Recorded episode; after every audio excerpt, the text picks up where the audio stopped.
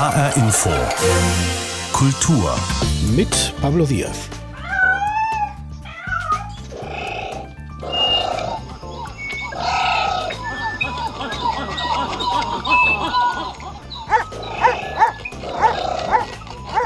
Zwei von fünf Personen in Deutschland besitzen ein Haustier. Am beliebtesten ist die Katze, gefolgt vom Hund. Und dennoch gehört der Hund zu den ältesten Tierfreunden des Menschen. Seit 36.000 Jahren begleiten sie ihn. Die Faszination für Tiere gehört zum Wesen unserer Gattung, sagt HR-Wissenschaftsredakteur Stefan Hübner. Zum einen ist das Mensch-Tier-Verhältnis Ausdruck eines ganz, ganz alten evolutionären Erbes, das wir mit uns herumtragen. Gibt da diese Biophilie-Hypothese von Edward O. Wilson, berühmter amerikanischer Biologe war das. Die geht davon aus, diese Biophilie-Hypothese, dass Menschen ein ganz generelles Interesse an allem haben, was lebt. Und deswegen empfinden wir auch eine ursprüngliche Verbundenheit zu allen Spezies. Wir sprechen mit Stefan Hübner über das Verhältnis Mensch und Tier in dieser Ausgabe von HR Infokultur. Anlass ist eine Ausstellung im Museum für Kommunikation, die jetzt eröffnet hat. Humanimal heißt sie. Die Ausstellung Humanimal, das Tier und wir, präsentiert in einer kulturgeschichtlichen Schau das ambivalente Verhältnis zwischen Mensch und Tier. Die Ausstellung wurde produziert vom Badischen Landesmuseum Karlsruhe. Jetzt ist sie im Museum für Kommunikation Frankfurt zu sehen. Silke Hockmann ist eine der zwölf Kuratorinnen der Ausstellung. Sie ist eine Wanderausstellung. Uns war es damals wichtig, dass wir diese Ausstellung möglichst nachhaltig gestalten, sodass sie auf Wanderschaft gehen kann, weil es ein Thema ist, was überall gezeigt werden kann. Und gerade das Museum für Kommunikation hat tolle Ergänzungen hinzugefügt und neue Themen hinzugenommen. Zum Beispiel? Zum Beispiel die Kommunikation, wie der Name des Museums schon sagt. Die Kommunikation zwischen Mensch und Tier ist hier natürlich etwas, was hinzugekommen ist. Das hatten wir damals einfach nicht aus dem Bestand des Badischen Landesmuseums stemmen können. Kann man denn sagen, anhand dessen, was hier ausgestellt wird, äh, wie die Beziehung Mensch und Tier in der Kulturgeschichte ist? Ja, genau das kann man hier nachvollziehen und zwar von der Antike bis zur Gegenwart. Die ältesten Stücke kommen aus der ägyptischen Kultur. Ein kleiner Sarkophag einer Mumie, äh, einer, ähm, für eine Spitzmaus-Mumie. Wirklich etwas ganz Feines, ein Besonderes, äh, bis eben zu, ja, vielleicht Fans der 90er mögen noch die Furbies kennen. Das ist jetzt auch etwas, was vielleicht nicht ganz so lange her ist. Wir haben bis zur Gegenwart Exponate ausgestellt, um einmal die komplette Kulturgeschichte zwischen Mensch und Tier zu beleuchten. Aber was man hier auch in dieser Ausstellung sehen kann, ist die Beziehung zwischen Mensch und Tier, die ist ja so alt wie der Mensch selbst. Und das ist auch eine sehr widersprüchliche Beziehung. Wie kann man sie beschreiben? Ja, ich glaube, die Ambivalenzen sind in jedem Thema, was wir hier auch ausstellen, gegeben. Also Thema Fleischkonsum versus Vegetarismus oder Veganismus. Dann haben wir die Nutztierhaltung versus Massentierhaltung und eben auch die Probleme, die damit einhergehen. Wir haben Jagd und Prestige im Gegensatz äh, zu wiederum anderen Themen. Das Tier in Kult und Religion ist auch etwas, was wir mit reingenommen haben, was vielleicht jetzt nicht mehr ganz so präsent ist bei uns in der Kulturgeschichte, aber in der Antike oder eben auch in anderen Ländern der Welt immer noch sehr, sehr ähm, omnipräsent ist. Also ich nehme als Beispiel unser Key Visual, das ist eine Winkelkatze, eigentlich eine Maneki Neko, die in Japan sehr bekannt ist und als Wiedergeburt des Gottes Kanon gilt im shintoistisch-buddhistischen Glauben. Und das ist etwas ganz Besonderes, denn diese Winkelkatze ist eigentlich ein Element, was man stiftet in einem Tempel. Und es gibt ganze Katzentempel, die voll sind mit weißen Figuren dieser Winkelkatze. Das ist etwas ganz Beeindruckendes, aber wir kennen sie eben eher aus der Popkultur und deshalb haben wir eben auch eine Winkelkatze der Popkultur mit in die Ausstellung genommen. Doch eigentlich ist auch diese Winkelkatze ein ambivalentes Tier, denn sie geht auf eine Qualzucht zurück, auf die Japanese Bobtail, die einen ja, zurückgezüchteten Stummelschwanz besitzt. Insofern auch ein Tier, was äh, durch den Menschen jetzt Probleme in seiner Bewegungsfreiheit hat und deshalb ebenfalls ein ambivalentes Ausstellungsobjekt. Nur mal eines von vielen zu nennen. Wir leben ja in einer Zeit, wo es zunehmend Zoonese gibt, das heißt äh, Krankheiten, die von der Tierwelt auf, auf die Menschheit übertragen werden und können eigentlich nicht damit richtig umgehen. Ist das auch ein Thema dieser Ausstellung? Ja, tatsächlich haben wir die Ausstellung geöffnet äh, und eine Woche später wurde sie durch eben diese genannte Pandemie ähm, ja einmal unterbrochen, massiv. Ähm, ich kann nur so viel sagen: Nehmen Sie sich eine rote Winkelkatze, die soll nämlich Krankheiten abwehren. Diese Ausstellung hat ja auch einen pädagogischen Anspruch, unterstelle ich mal. Was soll der Besucher mitnehmen von ihr? Ich denke, dass das eigene Verhältnis, das eigene Mensch-Tier-Verhältnis durch diese Ausstellung noch einmal reflektiert wird. Ich glaube, man bekommt neue Anreize, darüber nachzudenken, wie in der Vergangenheit natürlich mit dem Tier umgegangen wurde. Das ist ein sehr großer Teil der Ausstellung, aber auch, wie wir heute mit dem Tier umgehen. Dass Tiere überall in unserem Alltag zu finden sind, in der Nahrung, in der Kleidung, als Haustier, als Nutztier und je nachdem, ähm, ja, wie man dann zu diesen einzelnen Sachen steht. Jeder hat natürlich auch unterschiedliche Meinungen die auch völlig in Ordnung sind, kann man trotzdem vielleicht noch zu, ja, zum Nachdenken angeregt werden und das eine oder andere vielleicht auf einmal ein wenig anders sehen. Dankeschön. Sehr gerne. Silke Hockmann war das, eine der zwölf Kuratorinnen der Ausstellung Humanimal, das Tier und wir im Museum für Kommunikation in Frankfurt. Die rund 40 Exponate von der Antike bis zur Gegenwart sind bis zum 15. Oktober zu sehen. Darunter auch eine ganze Reihe von Raritäten, zum Beispiel ein Musikautomat mit Tanzbär von Ende des 19. Jahrhunderts oder ein Gerät zur Übersetzung von Hundestimmen. Ein Blick in die Menschheitsgeschichte verdeutlicht, der Mensch dominiert das Tier seit ewigen Zeiten. Menschen definieren sich als den Tieren überlegen. Daraus beziehen sie ihre Legitimation, Tiere zu essen oder sie für den Arbeitseinsatz zu nutzen. Es ist ein Herrschaftsverhältnis. Dabei hat der Mensch viele Ähnlichkeiten mit den Tieren. Mit den Menschenaffen zum Beispiel teilen wir sogar 98 Prozent unserer DNA.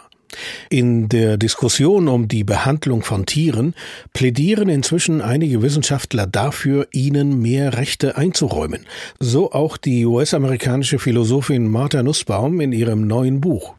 Petra Böhm und Christoph Schäffer stellen es vor und beleuchten auch die rechtliche Situation in Deutschland. Tiere haben genau wie Menschen ein Anrecht auf ein gutes Leben. Das ist an sich kein neuer Gedanke. Der Mensch soll dem Tier kein Leid, keinen Schmerz zufügen. Der US-amerikanischen Philosophin Martha Nussbaum reicht das nicht. Gerade ist ihr Buch Gerechtigkeit für Tiere, unsere kollektive Verantwortung erschienen. Darin vertritt sie die These, dass jedes Tier in der Lage sein muss, all seine artspezifischen Fähigkeiten auszuleben. Martha Nussbaum. So if you think of a wenn man an einen kleinen Elefanten denkt, der in einem human geführten Zoo aufwächst, dann fühlt er wahrscheinlich keinen Schmerz. Aber er weiß nicht, was er vermisst. Und das ist das Problem mit dem wohlmeinenden Ansatz. Wir brauchen eine objektivere Herangehensweise, eine, die alle möglichen Fähigkeiten mit einbezieht, die zum normalen Leben eines Tieres gehören. Wenn ein Tier die nicht hat, dann ist es beraubt, auch wenn es keinen Schmerz fühlt. Von Elefanten wissen wir schon seit langem, dass sie in sozialen Gruppen leben, dass sie voneinander lernen. Sie spielen und trauern wie wir. Aber diese Ähnlichkeit mit dem Menschen allein ist für Martha Nussbaum kein ausreichender Grund, ein gerechtes Miteinander von Mensch und Tier zu fordern. Viele Tierarten, auch Vögel und Wirbellose, verfügen nämlich über komplexe Fähigkeiten, die weit mehr sind als nur Instinkt. Der Mensch ist nicht die Krone der Schöpfung, sagt Nussbaum. Es gibt keine Hierarchie in der Natur. Jedes Tier hat eine andere Sicht auf die Welt innerhalb seiner eigenen ökologischen Nische. Anders gesagt, wenn wir jemandem etwas Gutes tun wollen, ganz gleich ob Mensch oder Tier, dann sollten wir das um seiner selbst willen tun und nicht, weil wir Menschen etwas Besonderes wären. Martha Nussbaum, die an der Universität von Chicago Recht lehrt, widmet ein Kapitel ihres neuen Buches dem mangelhaften gesetzlichen Schutz der Tiere in den USA. Aber auch in Deutschland ist die Situation kaum besser.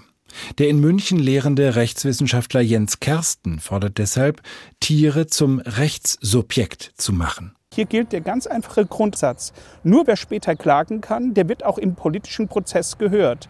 Da das allerdings im Augenblick nicht der Fall ist, haben auch von vornherein strukturell die Natur und die Tiere das Nachsehen bei uns. Im Zweifel werden sie entweder überhaupt nicht wahrgenommen oder weggewogen, weil sie dann später nicht die Möglichkeit haben, über ihre Rechte, ihre Interessen einzuklagen gegenüber einer nicht angemessenen, nicht effektiven ökologischen Gesetzgebung. Tiere als Kläger vor Gericht, vertreten von einzelnen Menschen oder einer Organisation. Das ist eine Vorstellung, die unserer Gesellschaft einiges abverlangt. In Ecuador ist das bereits seit 2008 möglich.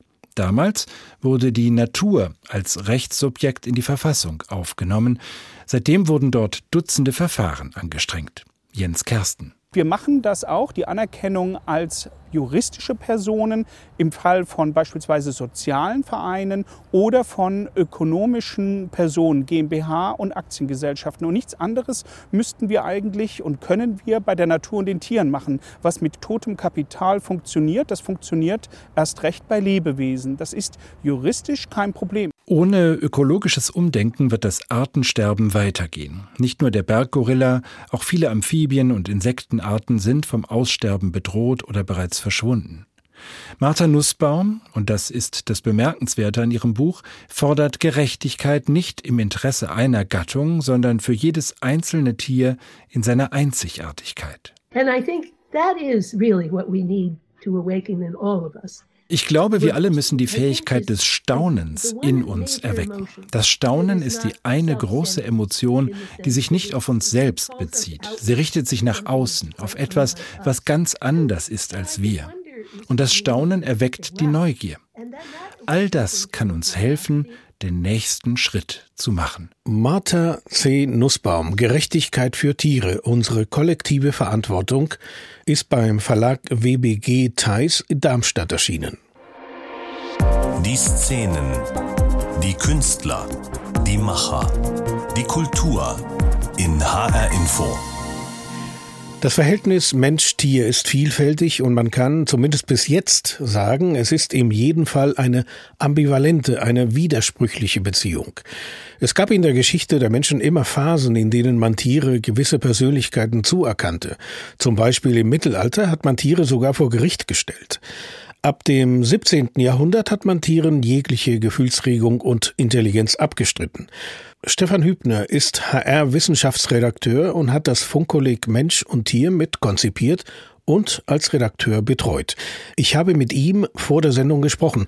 Stefan, in diesem widersprüchlichen, ambivalenten Verhältnis von Mensch und Tier, welche Rollen hat das Tier in der Kulturgeschichte eingenommen? Lässt sich das konkret feststellen? Ach, ich würde fast so weit gehen und sagen, es gibt kaum eine Rolle, die Tiere nicht schon übernommen haben in der Kulturgeschichte.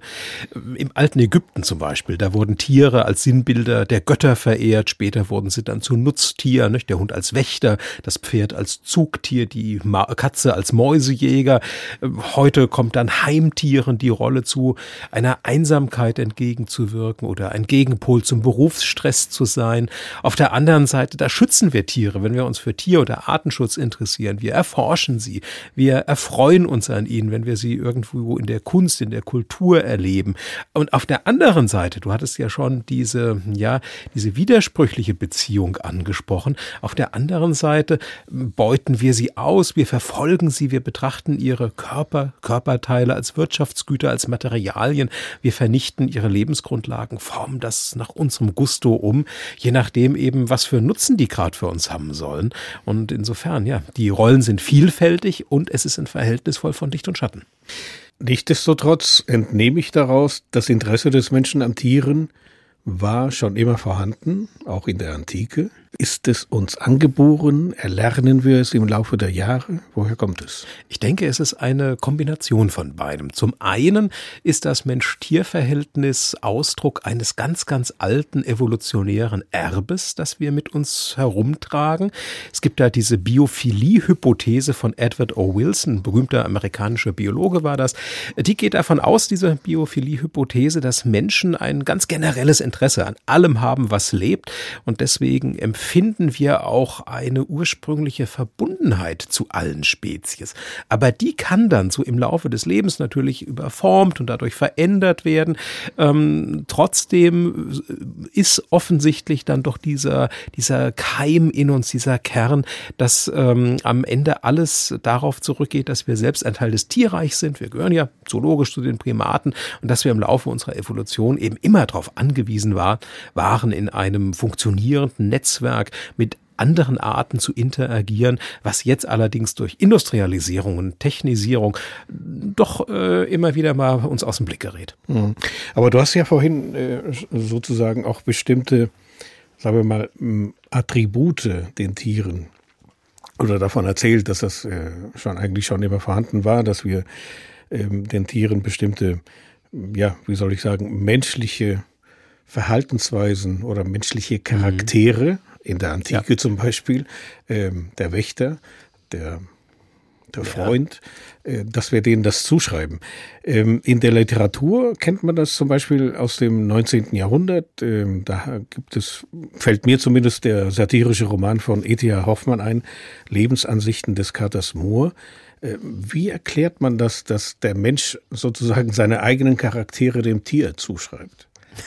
Das hat sicherlich an der Stelle auch viel mit dieser Biophilie zu tun, dass man durch die Nähe zu anderen Organismen leichter sich auch mal in diesen anderen Organismen dann eben wiedererkennt, speziell eben in den Tieren. Und äh, außerdem ist dieses Tiere vermenschlichen ein Stück weit ja auch ein Trick. Ne? Wenn wir uns jetzt zum Beispiel den Reinecke Fuchs in der Fabel ansehen oder die Mickey Maus im Comic oder auch den Kater Moore, wobei der nochmal ein Spezialfall ist, sage ich mhm. gleich noch was dazu. Wenn wir uns die dann anschauen, dann können die ja in diesen Verarbeitungen durchaus auch mal was machen, was wir auch gerne mal machen würden und was wir uns vielleicht nicht trauen. Insofern werden das dann vielleicht auch Fenster für uns in neue Ausdruckswelten hinein. Und äh, was den Kater Moore betrifft, ist der insofern was Besonderes, weil äh, da zum einen ein Kater sinnbildlich an die Stelle eines Menschen tritt und seine Autobiografie schreibt oder besser gesagt ein, seine Autozoografie. Und äh, dieser Roman, der stammt auch aus einer Zeit, in der so eine, ja, man kann sagen, eine Hochkonjunktur der Tiervermenschlichung einsetzte. Tiere vermenschlichen. Das gibt es zwar, ach Gott, seitdem wir denken können, würde ich mal sagen. Aber gerade so zu Beginn des 19. Jahrhunderts, da begann sich auch dieser Naturschutzgedanke langsam auszuformen und brachte die Menschen den Tieren wieder mal näher. Und das ist ja wirklich eine Triebkraft der Vermenschlichung, dadurch Tiere besser verstehen zu lernen, uns ihnen positiv emotional zu nähern. Aber es gibt noch mehr solcher Triebkräfte. Zum Beispiel eben, hatten wir auch schon mal kurz gestreift, etwas gegen Vereinsamung tun, in anderen Fällen werden Tiere für uns zu Herrschaftsobjekten, denen wir dann was sagen können. Also es gibt ganz viele Gründe für diese Vermenschlichung. Mhm. Aber bringt das es oder hat das nicht zur Konsequenz, dass man Tieren Attribute zuschreibt, die sie gar nicht haben? Ah, natürlich. Also man muss ja nur mal an die dumme Kuh denken oder an den stolzen Adler oder äh, an den Wolf als dauerblutrünstige Bestie. Sozusagen die, die Übersetzung dann ins, in, in, in die Sprache. Ja, ja, na, ja, natürlich. Und äh, gerade in der Sprache finden wir ja ganz viele Belege dafür, dass sich bestimmte Bilder im kollektiven Gedächtnis festgesetzt haben, die sich auf unsere Wahrnehmung von Tieren auswirken und da äh, nicht unbedingt immer äh, Gutes am Ende auch bezwecken müssen. Denn ähm, wenn es ganz blöd läuft, kann das auch einen Keil zwischen Mensch und Tier treiben. Beim Wolf zum Beispiel kann vielleicht auch zur Verfolgung von Tieren führen äh, oder zur Entnatürlichung, wenn am Ende dann zum Beispiel lachende Kühe für Burgerläden werben oder wenn in einer Tiertressur Affen im Kleidchen auftreten. Und schwierig wird es natürlich auch dann, wenn wir versuchen, über Vermenschlichung bestimmte persönliche Wertvorstellungen auf Tiere zu übertragen. Gab zum Beispiel in den USA mal den Versuch, Löwen zu vegetarischer Kost umzuerziehen. Das mag vielleicht den Vegetarier oder Veganer erfreuen, aber bestimmt nicht den Löwen. Tiere werden ja inzwischen äh, nicht ausschließlich als Objekte betrachtet. Also man sagt zumindest in einigen europäischen Ländern, sie seien Wesen mit eigener Persönlichkeit. Das wird sozusagen auch als Verfassungsrang etabliert. Ähm, es hat so etwas wie ein, ja, wie soll ich sagen, eine Art Paradigmenwechsel gegeben. Äh, worauf ist der zurückzuführen?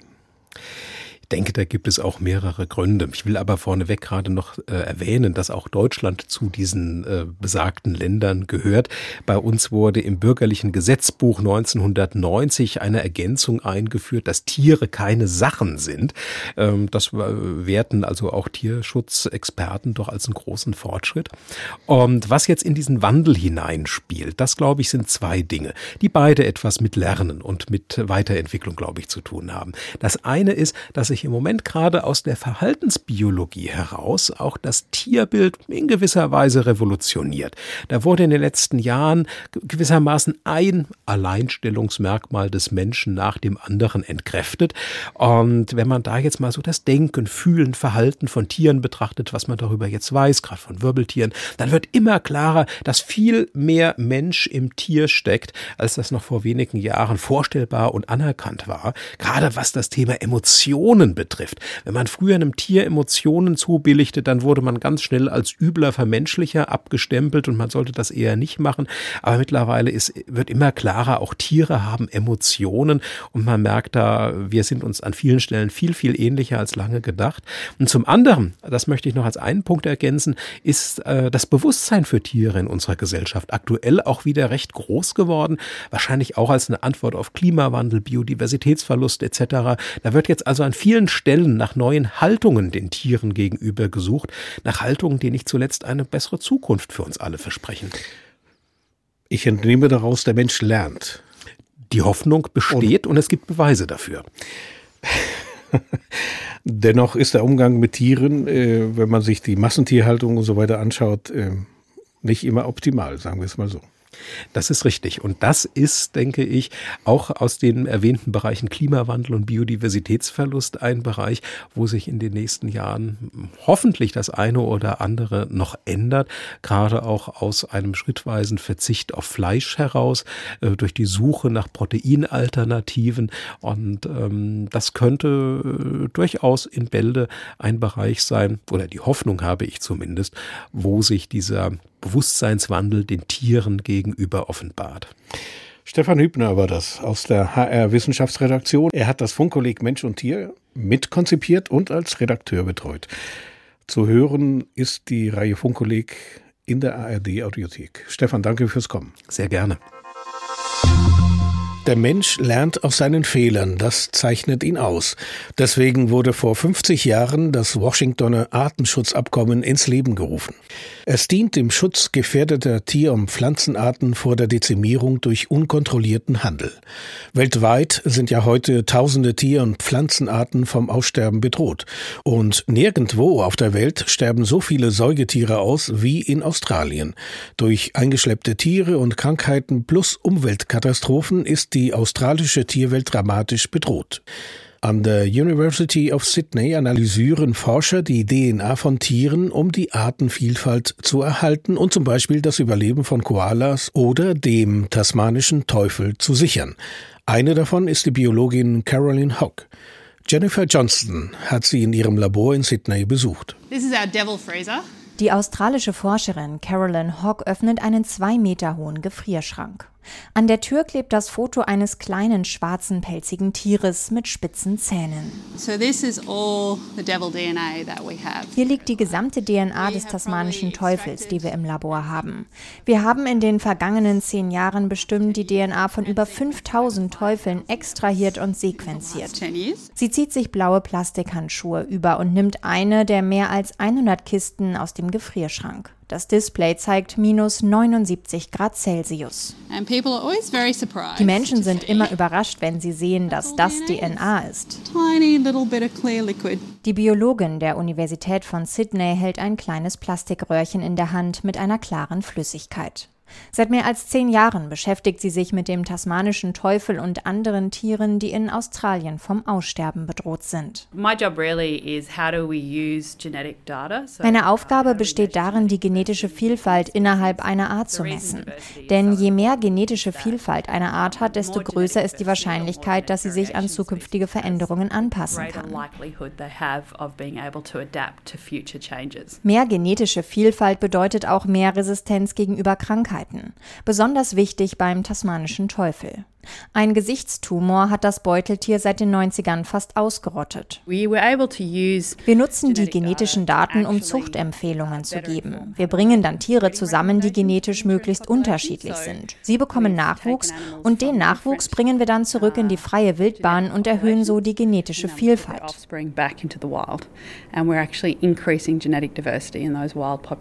Und damit die Überlebenschancen der Tiere. Ein ähnliches Forschungsprojekt haben sie vor kurzem zum Koala gestartet. Es sei das umfangreichste Projekt der Welt, was die Genauigkeit der Genomanalyse angehe, sagt Hock. Wir analysieren die DNA so tief wie beim Menschen. Das Projekt wird auch von der Regierung unterstützt, denn Koalas sind in Australien vom Aussterben bedroht. Bei den Buschbränden im Jahr 2019-20 sind rund 25 Prozent der Koalas gestorben. Zudem bedrohen Rodungen und der Klimawandel ihren Lebensraum. Die Frage, die sich für unsere Genomstudie ergibt, lautet, haben Koalas, die im Westen des Verbreitungsgebiets leben, eine genetische Varianz, durch die sie besser Hitze vertragen können? Und wenn es in Australien immer heißer wird, müssen wir dann diese genetischen Varianten in alle anderen Populationen hinein einzüchten, weil sie sonst nicht mit dem Klimawandel zurechtkommen werden?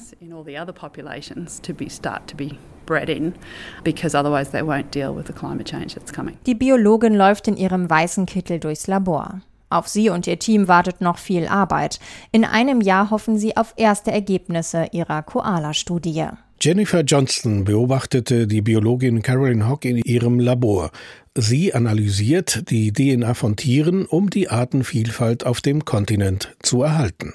Und das war HR Infokultur. Die Sendung finden Sie online auf unserer Internetseite www.hrinforadio.de und in der ARD Audiothek. Mein Name ist Pablo Diaz.